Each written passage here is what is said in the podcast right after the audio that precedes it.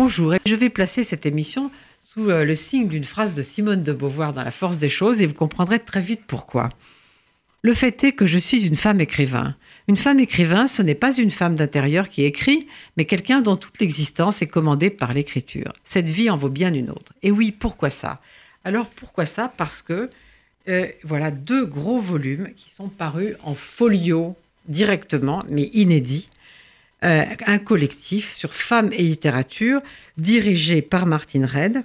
Et c'est, comme elle le dit dans sa préface, la première synthèse générale portant sur les femmes dans la littérature de langue française, telle que chaque époque l'a entendue et pratiquée, du Moyen Âge à aujourd'hui. Donc vous voyez que c'est énorme. Et il y a aussi six folios avec des textes dont on va parler avec Perrine Simonaoun et avec deux invités qui malheureusement sont encore à distance. Blanche Cerchilini qui dirige Folio Classique chez Gallimard et Eliane Viennot qui dans ce gros livre a traité la fin de la Renaissance 1475-1615. Mais avant ça, Perrine Simonaoun va dire un mot de ces six textes, parler de ce qui aurait dû avoir lieu, notamment, je crois que c'est une exposition, et puis, comme on aime bien faire entendre la voix de ces femmes qui ont écrit des textes tous magnifiques, elle a préparé un bref extrait du plus récent des six, Mrs. Dalloway de Virginia Woolf. Oui, merci Josiane. Effectivement, il y avait une grande opération Gallimard qui devait démarrer le 19 mars et durer euh, deux mois. Euh, vous avez parlé des deux volumes Femmes et littérature. Il y avait aussi une exposition, une exposition patrimoniale qui portait le titre Autrice Écrire libre 1945-1980 avec le concours de euh, la très grande bibliothèque qui présentait donc des manuscrits, des photos, des documents autour de femmes écrivains françaises contemporaines, c'est-à-dire euh, Simone de Beauvoir, Marguerite Duras, Nathalie Sarraute, Tani Ernaux et bien d'autres. Et enfin, donc sous le titre Chef-d'œuvre de femmes, la publication de six auteurs femmes qui ont marqué leur époque on pourrait dire une par époque, puisque nous verrons d'abord qu'à l'exception de la dernière, Virginia Woolf, ce sont d'abord toutes des femmes de lettres françaises. Pour le Moyen Âge, Marie de France avec ses laits.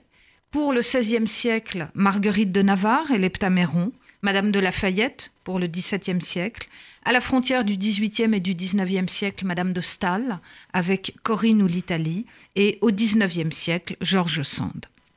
Et donc, euh, je voulais commencer par lire euh, euh, un passage de Mrs. Dalloway, publié par Virginia Woolf, pour nous mettre dans l'ambiance de l'écriture de ces femmes. Mrs. Dalloway, donc Clarissa Dalloway, qui est le personnage principal de ce, de ce texte, parle d'une autre femme. Sally avait un magnétisme extraordinaire, un don, une personnalité. L'étonnant, quand elle y repensait, c'était la pureté, l'intégrité du sentiment qu'elle éprouvait pour Sally. Ce n'était pas comme le sentiment qu'on peut éprouver pour un homme. C'était complètement désintéressé, et en outre, cela avait une qualité qui ne pouvait exister qu'entre femmes, qu'entre des femmes juste sorties de l'adolescence. C'était un sentiment protecteur de sa part, né d'une impression de complicité, avec le pressentiment de quelque chose qui viendrait inéluctablement les séparer. Elle parlait toujours du mariage comme d'une catastrophe. Et c'est ce qui conduisait à cette dimension chevaleresque, à ce sentiment protecteur qui tenait beaucoup plus à elle qu'à la nature de Sally. Car à cette époque-là, Sally était d'une totale témérité. Par défi, elle faisait les choses les plus folles, le tour du parapet de la terrasse à bicyclette, fumer des cigares. Elle était folle, complètement folle. Alors il me semble que euh, cet extrait de Mrs. Dalloway montre bien finalement l'esprit, et nous allons interroger Blanche Cerchilini. Je crois qu'elle est avec nous déjà. Vous nous entendez? Je vous entends, oui. Alors j'avais une première question, c'est-à-dire que on a le sentiment finalement euh, qu'il s'agissait pour vous de donner une visibilité à ces femmes, et je dirais une visibilité au sens concret du terme, vraiment sur les tables des libraires, mais aussi dans notre histoire littéraire, en les rassemblant sous la catégorie femmes. Euh, ma première question serait de savoir si vous pensez vraiment que les femmes sont invisibles aujourd'hui dans la littérature française. Alors c'est tout à fait cela. Je vous remercie pour votre introduction. Euh, j'ai voulu en effet euh, d'abord m'interroger, faire un peu un examen de conscience. De temps en temps, ce n'est pas trop mal que les éditeurs aussi fassent leur examen de conscience. Regardant euh, la bibliothèque des folios classiques, qui compte maintenant 710 titres depuis environ 1972, je me suis dit pourquoi si peu de femmes, si peu de femmes classiques, si peu de femmes dans le canon de la littérature? Ah, on se perd, on se ah, perd. Pardon, est-ce que vous m'entendez? Oui, on vous entend de nouveau. D'accord, très bien. Euh, donc je, me suis demandé, euh, euh, par exemple, il n'était pas tout à fait évident de republier aujourd'hui Marie de France, ni même l'Heptaméron de Marguerite de Navarre. Ce ne sont pas parmi nos, meilleures ventes, tant s'en faut. Indiana de George Sand n'est pas son roman le plus connu. c'est son premier roman. c'est par ce roman qu'elle devient George Sand, donc, donc, elle devient écrivain. Alors il était important, oui, je le je crois, comme vous avez dit, de faire un, geste éditorial, c'est-à-dire de réunir toutes ces, femmes euh, avec euh, des couvertures très fortes. Euh, j'espère que les, auditeurs pourront les voir. nous avons passé commande à une illustratrice, Bonatti, à qui j'ai demandé pour une fois euh, d'illustrer euh, l'auteur. En général, je n'aime pas trop céder à l'analyse biographique un peu, basique, euh, mais là, ça me semblait très important de montrer, que, de montrer la femme derrière le chef-d'œuvre. C'était vraiment ça. De montrer que certains piliers de notre littérature se trouvent avoir été écrits par des femmes. de la poésie lyrique au XIIe avec Marie de France, la naissance du genre de la nouvelle en français avec l'heptaméron, inspiré du euh, Décaméron de Boccace, et puis à partir de Madame de Lafayette et jusqu'à euh, Virginia Woolf et aujourd'hui, c'est bien sûr la prédominance du, roman. Ce qui me paraissait important aussi, je parle de, de roman, c'est de ne pas cantonner les femmes au genre de l'intime. On a trop souvent réduit les femmes euh, aux mémoires, à l'autobiographie, au journal intime, aux lettres.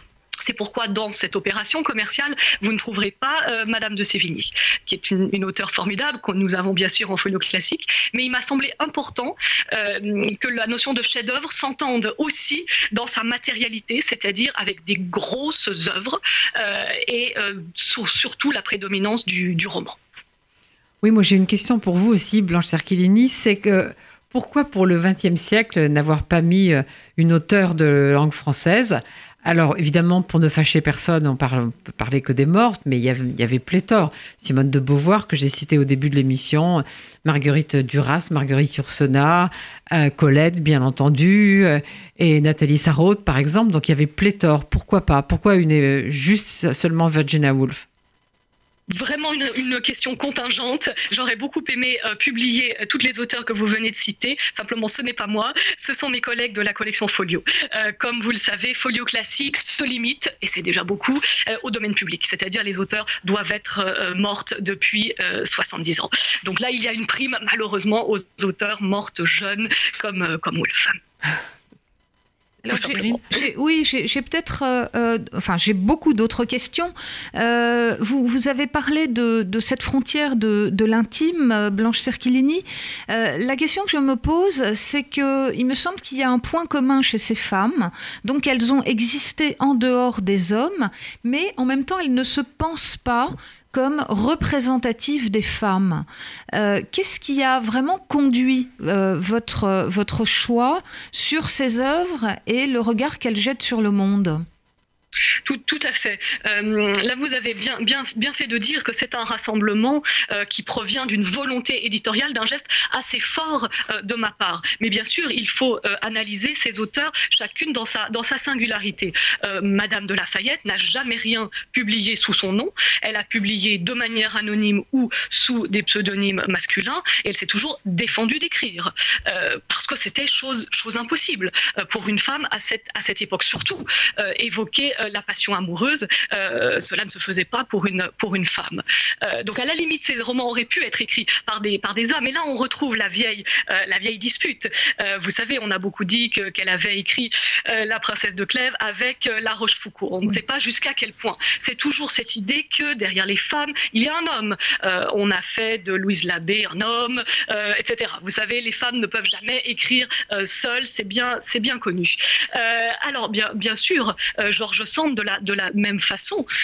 c'est, ça, c'est très intéressant. Elle, devient, elle, advient à l'existence d'écrivaine avec ce, premier roman. Donc, le fait de prendre ce pseudonyme masculin n'est pas anecdotique et n'est pas uniquement biographique.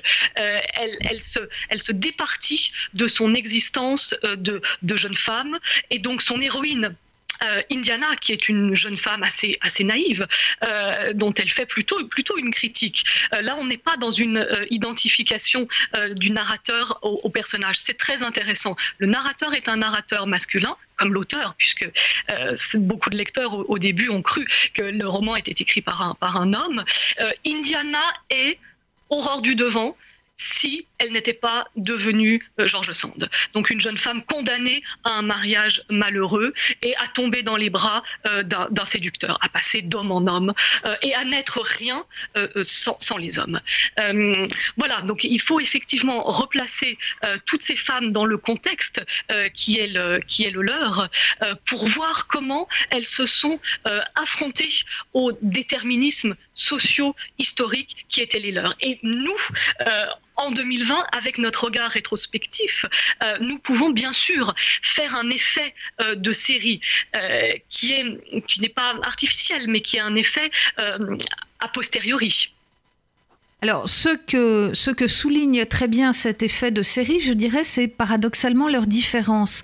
C'est-à-dire qu'il me semble que dans les choix que vous avez faits, on peut constituer un groupe des trois dernières femmes d'un point de vue chronologique. Je pense à Madame de Stahl, euh, George Sand et euh, Virginia Woolf, qui ont toutes, effectivement, comme vous l'avez rappelé, en commun de lutter pour l'égalité des droits, pour lutter pour la liberté de la femme et la présence de la femme dans le monde littéraire, mais pour lesquels, et je reprendrai la magnifique expression de, Virginia Woolf d'ailleurs, qui a été traduite euh, de façon différente dans la dernière euh, édition de, de Folio, il existe, je crois, pour chacune de ces femmes, et c'est ce qu'elle revendique aussi, une chambre à soi, c'est-à-dire un type d'écriture ou encore une fois un type de regard euh, sur le monde. Et d'une certaine façon, effectivement, elle revendique un combat démocratique, égalitaire, mais elle revendique aussi des différences. Oui, absolument. Alors, je, reviens sur cette traduction euh, du, du, de la chambre à soi par le. Ça a été traduit par un lieu à soi, et je me suis demandé si la chambre n'était plus assez noble. c'est ça. Alors, euh, c'est ce choix de, Marie Dariussec dont nous avons repris la belle traduction. Euh, c'est tout simplement parce que la chambre a été trop longtemps assimilée à la chambre à coucher. Et donc, c'était encore une fois renvoyer la femme à l'espace du confinement euh, féminin, à l'espace de cette intériorité maternante. Je, vous rappelle juste le très très beau livre de Michel Perrault sur les chambres, dans lequel elle montrait justement comment la chambre était le point de départ de toutes les imaginations et euh, de tous les extérieurs. Et moi, je suis plus radical. Je suis plus radical que Perrine Simon Naoun. Je pense que c'est cette absurdité de, la nouveauté quand on fait une nouvelle traduction. On a eu la même chose avec Philippe Roth, la plainte de Portnoy, le de Portnoy et son complexe qui est complètement grotesque. Même chose sous le volcan, au-dessous du volcan. Moi, je trouve ça absolument ridicule et je le dis. Alors, il est vrai que les, traducteurs aiment souvent mettre leurs pattes euh, sur, leur traduction, bien, sûr. Là, en l'occurrence, euh, euh, si, on, reprend le texte, Wolf évoque vraiment, c'est frappant d'ailleurs, les conditions économiques. C'est-à-dire le lieu à soi, c'est un lieu, elle, réclame, elle revendique, elle demande un peu d'espace, un peu de temps, un peu d'argent pour pouvoir écrire, pour pouvoir euh, publier. Woolf est une femme qui a travaillé toute sa vie. Elle était éditrice et, imprimeur à la Hogarth Press. Elle s'est beaucoup intéressée au combat des femmes, aux, les, suffragettes notamment, mais aussi les femmes ouvrières. Elle fait des conférences pour les femmes, sur les femmes. vous en trouverez trace dans ses très nombreux essais. donc là, il y a vraiment la question de l'argent qui joue. Et dans la, chambre ou le, lieu à soi, elle parle vraiment des, différences qui sont tout à fait matérielles. Vous vous souvenez de ces, de ces scènes où elle se dit, euh, avec ce ton de fausse naïveté qui est, qui est, parfait, qui est tout à fait acerbe, ironique, très, très juste, euh, pas du tout dans la revendication et échevelée, euh, dans la précision. Pourquoi une femme ne pourrait pas entrer à la bibliothèque d'un collège d'Oxford Pourquoi les jeunes étudiantes déjeunent dans des cantines avec une nourriture dégoûtante tandis que leurs jeunes camarades se gobergent de, de, festins dans leur, dans leur collège. Des choses toutes simples comme ça, marcher sur la pelouse, vraiment. Les, femmes n'avaient pas le droit de marcher sur la pelouse des, des, collèges à cette, à cette époque. Donc là, on est dans cette euh, euh, matérialité qui est absolument toujours d'actualité. Est-ce que vous diriez, peut-être ce sera ma, dernière question, et puis ensuite j'aimerais euh, euh, lire peut-être un autre passage, euh, cette fois de la princesse de Clèves, de Madame de, de Lafayette. Est-ce que vous diriez que derrière cette ironie qui est très sensible chez Virginia Woolf, il y a en fait une continuité avec euh, ce même principe de décalage, de différence, cette vision euh, que euh, propose par exemple Marguerite de Navarre dans son Heptaméron, où on sait qu'elle reprend le modèle, un modèle classique, celui du Décaméron de Boccace, mais qu'elle le transforme pour en faire quelque chose finalement à l'inverse. C'est-à-dire que d'une part, il s'agit de récits qui sont faits par dix personnages. Alors c'est très actuel, hein, puisque ce sont dix personnages qui se sont retirés en fait du monde, donc qui se sont confinés, mais eux, on pourrait dire volontairement. Leur journée étant chaque fois divisée en deux, c'est-à-dire que la première moitié de la journée est une retraite spirituelle, la deuxième moitié de la journée est une discussion culturelle, euh, dans lequel Marguerite de Navarre fait d'ailleurs alterner euh, une discussion menée par un homme et une discussion menée par une femme, mais le plus, le plus intéressant est qu'elle impose euh, une perspective personnelle, un point de vue. Et je dirais que d'une certaine façon, ces femmes, et c'est la modernité quand même extraordinaire de Marguerite de Navarre, peut-être Eliane Viennot nous en dira tout à l'heure un mot, euh, c'est en fait de pouvoir elle-même se mettre aussi, choisir de se mettre dans la peau des hommes. Oui, euh, absolument. Alors Marguerite de Navarre, en, effet, c'est tout à fait euh, novateur. Elle reprend euh, les vieilles querelles, disputes des, sexes, telles qu'on la trouvait par exemple dans la, dans la grande querelle du roman de la Rose, où l'auteur Jean, Jean Demain accusait les femmes d'être, c'est dit textuellement, des putains. Christine de Pisan s'y oppose de manière très, très virulente. un autre texte médiéval du XVe siècle, très amusant, Les 15 joies du mariage, qui est un texte antiféministe, mais alors paradoxal, parce que euh, il s'agit en fait des 15 déboires euh, d'un couple, et surtout l'homme est tout à fait soumis, asservi par sa femme, qui est une vraie harpie. Donc c'est une sorte de, féminisme paradoxal. La femme a l'air d'être dominante, mais en fait elle est, impossible. Elle mène une vie impossible à son, à son mari, qui est pris dans la nasse du mariage. Donc on est dans cette longue euh, tradition satirique de, de, l'antiféminisme que Marguerite de Navarre euh, euh, reprend. Alors effectivement, pour, pour, conclure là-dessus, euh, j'ai trouvé important de, montrer la, la, figure de ces femmes, parce qu'en effet, elles ont une voix singulière et il ne faut pas, il faut nous-mêmes, lecteurs, nous, nous replonger dans leur, dans leur époque. Vous allez parler de, de, de la princesse de Clèves, c'est tout à fait, tout à fait novateur qu'une femme parle de la passion amoureuse, qu'une femme par l'obsession de la princesse de, de, Madame de Lafayette. C'était bien sûr cette question du mariage nécessairement malheureux. On aime son amant qu'on ne peut pas aimer, et on estime son mari. On est donc pris dans un bonheur impossible. Dès qu'on commence à aimer, on commence à souffrir. L'amour toujours se trompe d'objet. C'est exactement ce que dira Proust. Donc cette, question euh, de l'amour impossible et du mariage qui nécessairement enferme les femmes, ça paraît tout à fait banal de dire ça aujourd'hui, mais il faut bien voir que les femmes n'étaient rien sans mariage. Elle n'avait aucune existence. Donc se marier n'était pas seulement un acte social, c'était un acte euh, existentiel, c'était devenir quelqu'un. Donc chacune de ces femmes parle depuis ce point de vue euh, qui est à la fois une existence commune des, femmes et puis avec une voix qu'elle trouve euh, singulière. Bien sûr, le fameux flux de conscience de Woolf qui est absolument magnifique dans, dans, dans Mrs. Dalloway, cette littérature d'impression qui justement, je terminerai là-dessus, n'est pas seulement une littérature d'impression. On a aussi trop réduit les femmes à la littérature de psychologie, euh, le, grand roman psychologique de Madame de Lafayette, la littérature d'impression de, Virginia Woolf. Il faut rappeler euh, que Woolf s'est tout à fait passionné et intéressé de manière très intime euh, pour la Première Guerre mondiale, où son, frère qu'elle adorait est, mort. Elle écrit La Chambre de Jacob pour en garder le, témoignage. Madame de Staël a été une grande européenne. et, Madame de Lafayette est quand même la, seule femme à avoir peint des, des, batailles. Je, voudrais juste peut-être faire entendre sa voix après vous avoir remercié Blanche Cerchilini pour le magnifique travail. Merci beaucoup. Et maintenant, Perrine, un peu de princesse de Clèves. Un peu de princesse de Clèves. Donc la princesse de Clèves s'entretient avec son amant, Monsieur de Nemours. Je veux vous parler encore avec la même sincérité que j'ai déjà commencé, reprit-elle et je vais passer par-dessus toute la retenue et toutes les délicatesses que je devrais avoir dans une première conversation. Mais je vous conjure de m'écouter sans m'interrompre. Je crois devoir à votre attachement la faible récompense de ne vous cacher aucun de mes sentiments et de vous les laisser voir tels qu'ils sont. Ce sont apparemment la seule fois de ma vie que je me donnerai la liberté de vous les faire paraître.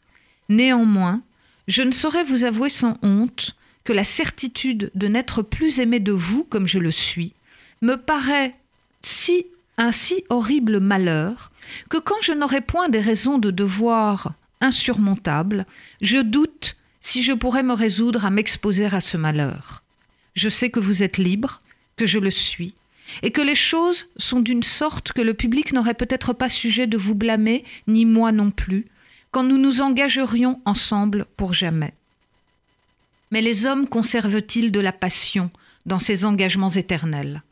Dois-je espérer un miracle en ma faveur et puis-je me mettre en état de voir certainement finir cette passion dont je ferai toute ma félicité? Monsieur de Clèves était peut-être l'unique homme du monde capable de conserver de l'amour dans le mariage. Ma destinée n'a pas voulu que j'aie pu profiter de ce bonheur. Peut-être aussi que sa passion n'avait subsisté que parce qu'il n'en aurait pas trouvé en moi mais je n'aurai pas le même moyen de conserver la vôtre. Je crois même que les obstacles ont fait votre constance. Vous en avez assez trouvé pour vous animer à vaincre, et mes actions involontaires, ou les choses que le hasard vous a apprises, vous ont donné assez d'espérance pour ne vous pas rebuter. Merci beaucoup. Alors avant qu'on appelle Eliane Viennot, je voudrais vous redire un mot de ces deux gros livres qu'il faut vraiment acheter c'est pas très cher en plus, c'est en folio. Donc euh, chaque partie est vraiment une mine. C'est-à-dire que si euh, on prend tout son temps, on lit la bibliographie abondante chaque fois, les notes, c'est absolument passionnant. Pardon. Et je crois qu'il faut citer toutes les auteurs parce que c'est un travail vraiment remarquable. Donc Jacqueline Cerchilini-Toulet a pris en charge le Moyen Âge, 1150-1450. Eliane Viennot, la fin de la Renaissance, comme je l'ai dit tout à l'heure, 1475-1615. John de Jean et Edwige Keller-Rabé le XVIIe siècle, Christine MacDonald le XVIIIe, 1715-1793, Martin Reid le XIXe, 1793-1914. Ensuite, pour les 20 et 21e, c'est-à-dire de 1914 à nos jours, ça serait parti comme suit le roman des romancières, 1914-1980, par Florence de Challonge, La cause littéraire des femmes, dans les années 1970 par Delphine Naudier, et puis depuis 1980 par Christelle Reggiani, et puis Francophonie au pluriel par Alison Rice.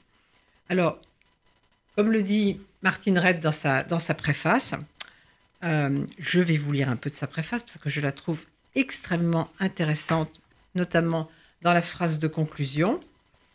Euh, les ambitions d'une telle synthèse sont multiples identifier d'abord, à la suite de bien d'autres travaux, mais de manière beaucoup plus systématique, l'apport des femmes à la littérature depuis neuf siècles et en détailler les caractéristiques. Rappeler les succès rencontrés ainsi que les difficultés considérables auxquelles celles que l'on a appelées auteurs, autrices, femmes de lettres, femmes auteurs et écrivaines se sont continuellement heurtés pour écrire et publier, pour être reconnus par la critique, associés aux institutions littéraires, intégrés à un discours portant sur le passé de la littérature, replacer enfin la production d'œuvres extrêmement nombreuses et diverses dans leur contexte littéraire et historique, sociologique, philosophique et anthropologique, étant entendu que pas plus que celles de leurs contemporains masculins, les œuvres de femmes ne sauraient être confondues entre elles, encore moins ramenées au seul étalon de leur appartenance sexuée. Je trouve que c'était bien de le dire, n'est-ce pas, Perrine? Oui, absolument. Alors, euh, vous voyez qu'on pourrait passer euh, plusieurs jours de débat sur ces, euh, à la fois les six textes et les, deux gros livres. Et ben, on va, on va pas pouvoir. Donc, on va demander à Eliane Viennot de nous éclairer d'abord sur la naissance du projet et puis de parler de la renaissance qu'elle a, qu'elle a traitée. Alors, Eliane Viennot, est-ce que vous êtes avec nous? Alors moi, je vous vois, euh, je, vous entends. Est-ce que vous, vous m'entendez? Je vous entends très bien. Je ne vous vois pas, mais je vous entends très bien. Je pense que Perrine Simon Naoum aussi.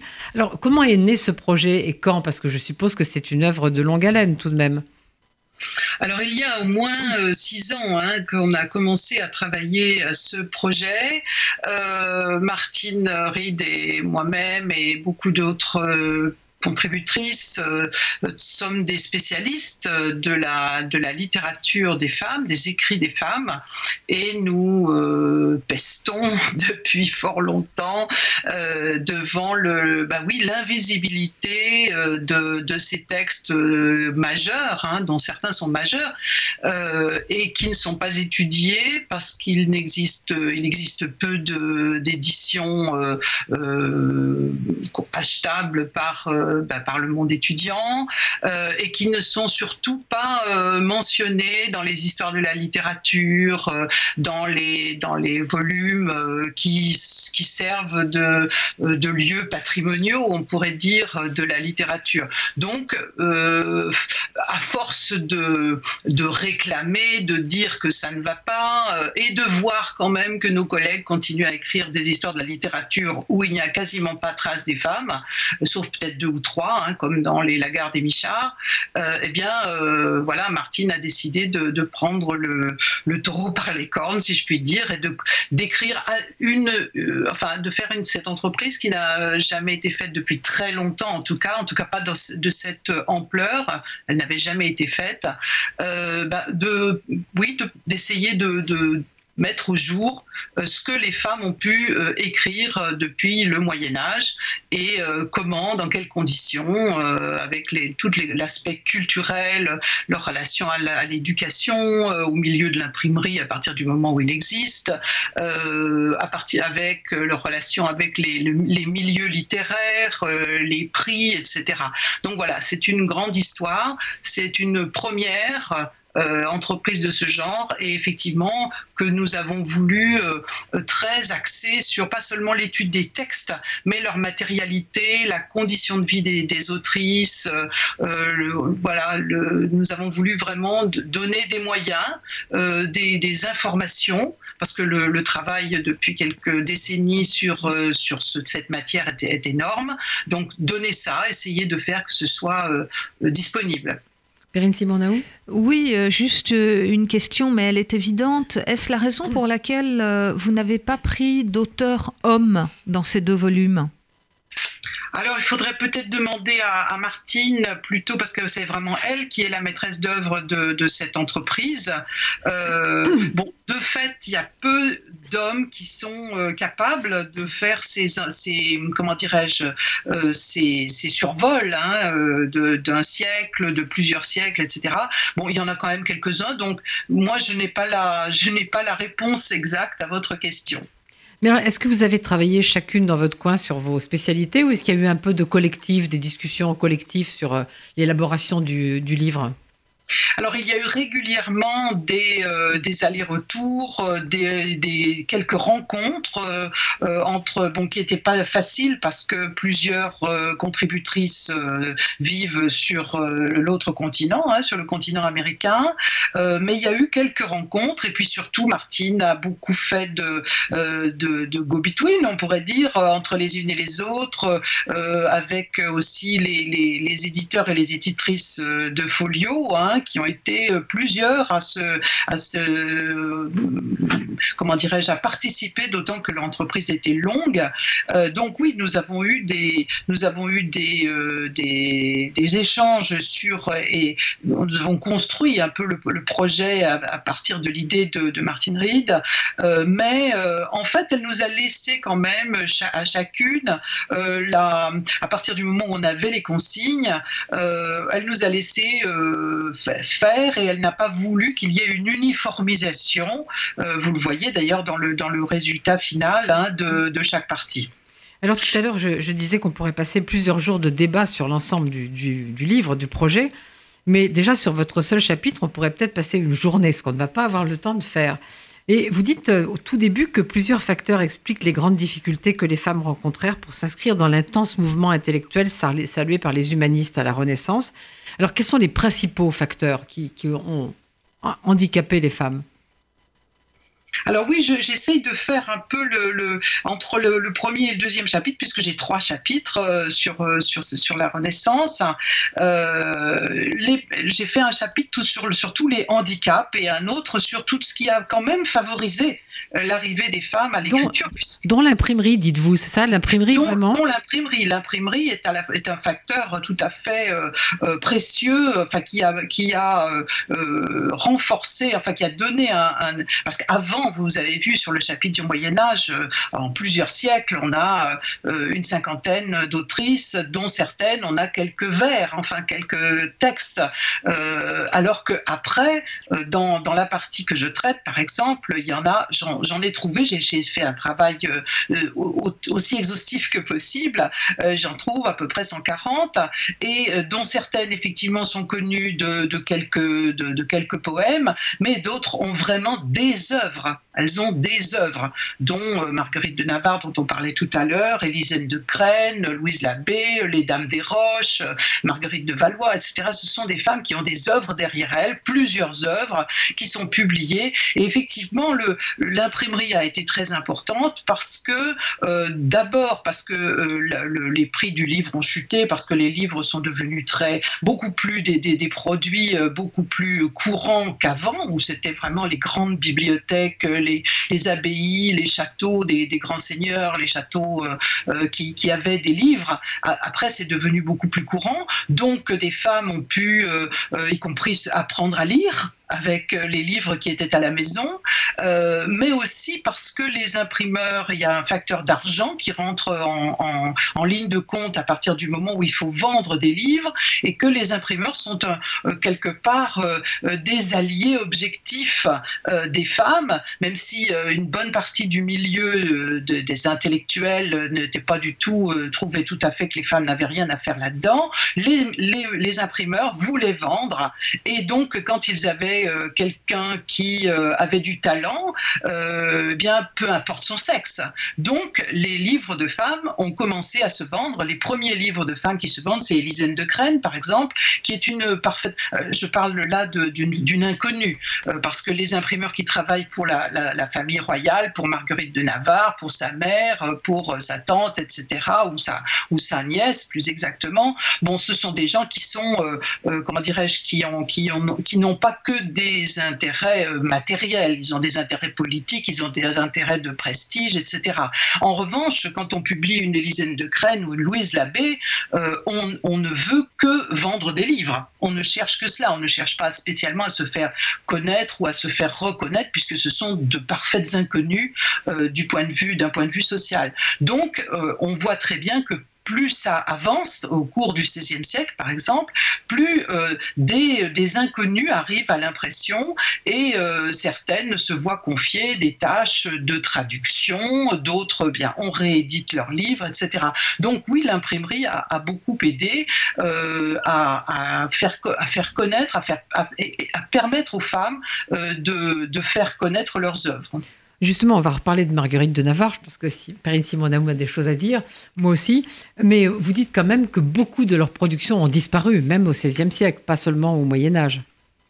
Oui, on n'a on pas tout. Hein. On a, euh, ce qu'on arrive à reconstituer, ce sont des textes qui sont publiés pour certains, mais d'autres ne l'ont pas été. Alors ne l'ont pas été parfois volontairement, euh, notamment au début du XVIe siècle, fin XVe, début du XVIe siècle. Beaucoup de gens ne croient pas euh, c'est un peu comme l'Internet il y a 30 ans. Hein. Euh, beaucoup de gens ne, croient pas trop à l'intérêt de l'imprimer. Beaucoup de gens continuent à faire, des, euh, à faire faire des imprimés, des, pardon, des, des, manuscrits. et puis, alors, parfois, on a quand même conservé les manuscrits, hein, mais les premières autrices du XVIe siècle, dans les années 20, 30, 40, souvent, ont préféré, quand surtout quand c'est des grandes dames, bien faire, faire mettre leur, leur texte sur des manuscrits. Et puis on a aussi, euh, ben, on a aussi beaucoup de pertes euh, qui sont tout simplement liées au fait que ben, le XVIe siècle c'est très vieux, euh, que quand il y a eu, certaines ne sont pas vraiment arrivées à publier. plusieurs, on a une dizaine ou une quinzaine d'autrices qui ne sont connues que parce que des auteurs connus, eux, euh, ont intégré des textes d'elles dans leurs livres, euh, mais euh, personne d'autre ne leur a demandé de publier. Et puis on, a, on en a d'autres où on sait qu'elles ont écrit des choses, mais qui ont été perdues. Hein. Perrine Simonaou? Oui, alors peut-être pour, pour revenir à Marguerite de Navarre, qui est un personnage tout à fait fascinant, hein, dont Clément Marot dira corps féminin, euh, cœur d'homme, euh, tête d'ange. Donc euh, cette femme qui est aussi une femme politique, enfin qui est la sœur du, la sœur du roi François Ier. Il y a deux choses en fait dans l'acte d'écrire. D'une part, il faut avoir la culture nécessaire et j'imagine que toutes ces femmes n'avaient pas accès euh, euh, à, la connaissance, à la formation culturelle, à, l'éducation, et ensuite donc avoir la volonté de, passer à l'acte, si je puis dire. Est-ce que vous pouvez nous tracer un portrait de Marguerite? Alors, tracer un portrait de Marguerite, c'est compliqué, mais euh, il est vrai que c'est une femme euh, très intelligente d'abord, euh, très, très instruite, parce que sa famille est une famille très instruite, parce que sa mère, Louise de Savoie, hein, qui était une grande, à la fois une grande femme politique, elle a été au pouvoir pendant une quinzaine d'années, mais aussi une grande intellectuelle qui a beaucoup travaillé avec les imprimeurs, qui a beaucoup fait traduire de textes, et qui a élevé ses enfants, ses deux enfants, donc François et Marguerite, dans l'idée d'arriver au pouvoir.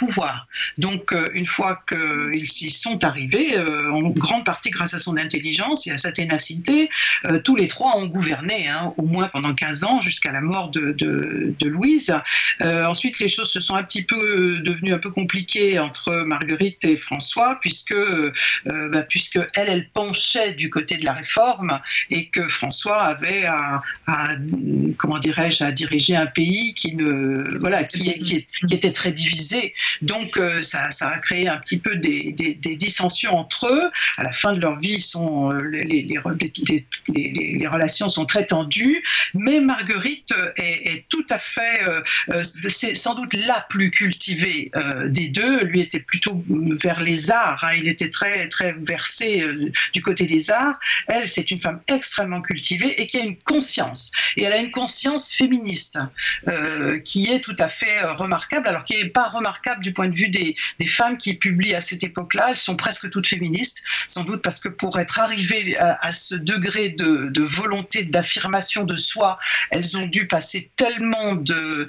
euh, barrières Hein. Donc, mais beaucoup ont une très très haute conscience d'elle-même. Mais Marguerite sait, sent euh, il faut euh, bien qu'il faut il faut parler, il faut faire connaître ses idées. Et donc c'est c'est une des premières femmes vivantes à être imprimée. Hein. avant elle, on a imprimé quelques mortes depuis longtemps. et puis il y a quelques princesses qui ont publié deux trois trucs. Mais elle, elle a vraiment, elle s'impose à la fois comme femme politique et comme autrice. Et c'est très, c'est très intéressant de voir que, euh, en fait, elle ouvre des portes, puisque quelques années après euh, les, premières impressions de ses livres à elle, eh bien, de, parfaites inconnues, je le disais tout à l'heure, euh, se mettent à, se mettent à, arrivent à l'impression, comme Elisabeth de Crène. Elle est reconnue par beaucoup de femmes, d'ailleurs, comme une, une passeuse, une, une, femme qui a ouvert des portes. Si, si la reine pouvait faire ça, alors les autres femmes pouvaient le faire. avec cette idée que normalement on n'attend pas les femmes sur le terrain de la parole publique. En tout cas, c'est considéré déjà à l'époque et pendant très très très longtemps, hein, euh, jusqu'au XXe siècle pratiquement, comme une chasse gardée masculine, la parole publique. Et donc les femmes ne sont pas forcément attendues euh, dans ce domaine-là. Et Marguerite, évidemment, avec sa, avec sa, sa puissance de frappe, euh, ouvre toutes les portes et ensuite les ouvre pour les autres. Et vous dites, que, vous dites que son rapport a été majeur dans bien des domaines, y compris dans celui du théâtre. Mais pour finir, je voudrais vous interroger sur une de vos phrases qui est à la page 399, vous voyez, qui m'a tellement intriguée. L'amour humain, terrain glissant. oui, oui, c'est très difficile pour les femmes de parler d'amour euh, parce que euh, on, attend des femmes qu'elles soient euh, des mères de famille, peut-être ou des religieuses à la limite, l'un ou l'autre, mais pas des amoureuses. Euh, donc, euh, c'est l'un des, une des choses d'ailleurs les plus intéressantes à voir dans la production de ces femmes, qu'elles parlent d'à peu près tout. Vous voyez la, restriction des genres dont on a parlé tout à l'heure, hein, le roman, euh, les lettres, etc.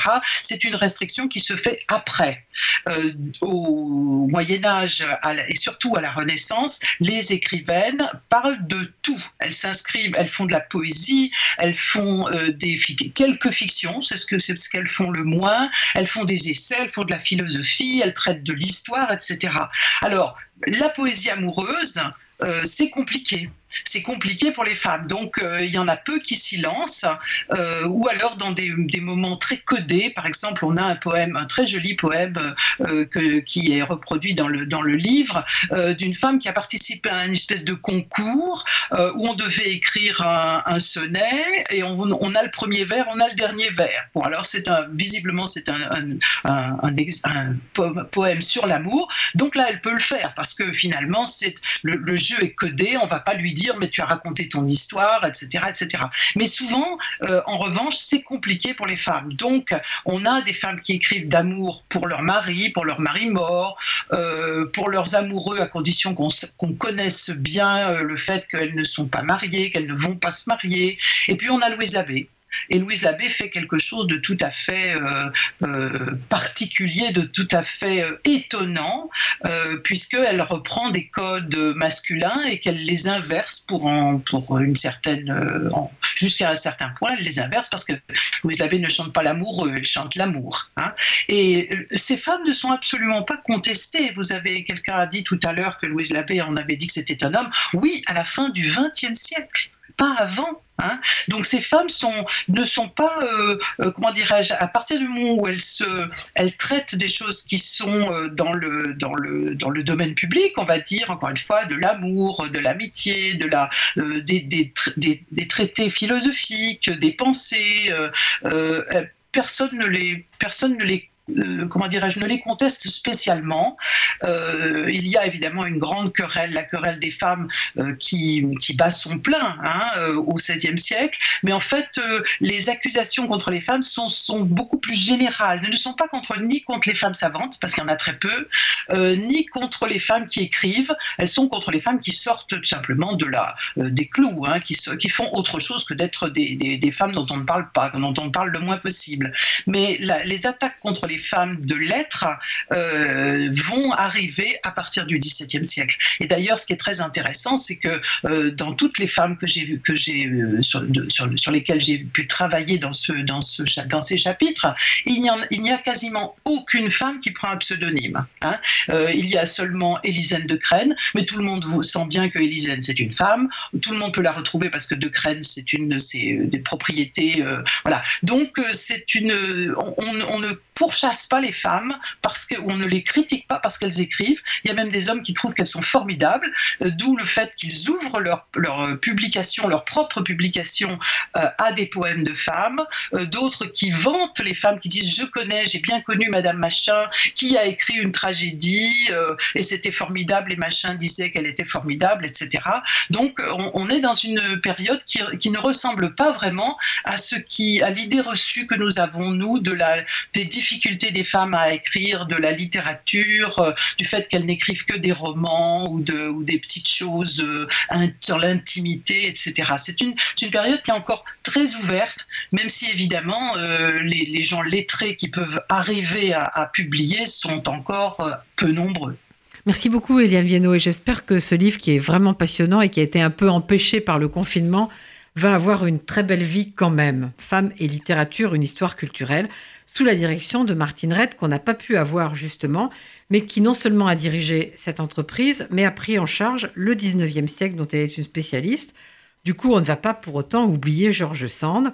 Et je rappelle quand même le beau livre que lui a consacré Michel Perrault au Seuil, qui s'appelle Georges Sand à Nohant. Et donc, euh, Perrine Simon-Naoum va lire un petit extrait de Indiana, donc comme on disait, le premier roman de Georges Sand, et peut-être après un peu de musique choisie par Louise Denis. D'abord Georges Sand. Ainsi, je le répète, j'ai écrit Indiana, et j'ai dû l'écrire. J'ai cédé à un instinct puissant de plainte et de reproche que Dieu avait mis en moi. Dieu qui ne fait rien d'inutile, pas même les plus chétifs êtres, et qui intervient dans les plus petites causes aussi bien que dans les grandes. Mais quoi? Celle que je défendais est-elle donc si petite? C'est celle de la moitié du genre humain, c'est celle du genre humain tout entier. Car le malheur de la femme entraîne celui de l'homme comme celui de l'esclave entraîne celui du maître, et j'ai cherché à le montrer dans Indiana. On a dit que c'était une cause individuelle que je plaidais, comme si, à supposer qu'un sentiment personnel m'eût animé, j'eusse été le seul être infortuné dans cette humanité paisible et radieuse. Assez de cris de douleur et de sympathie ont répondu aux miens pour que je sache maintenant à quoi m'en tenir sur la suprême félicité d'autrui. Musique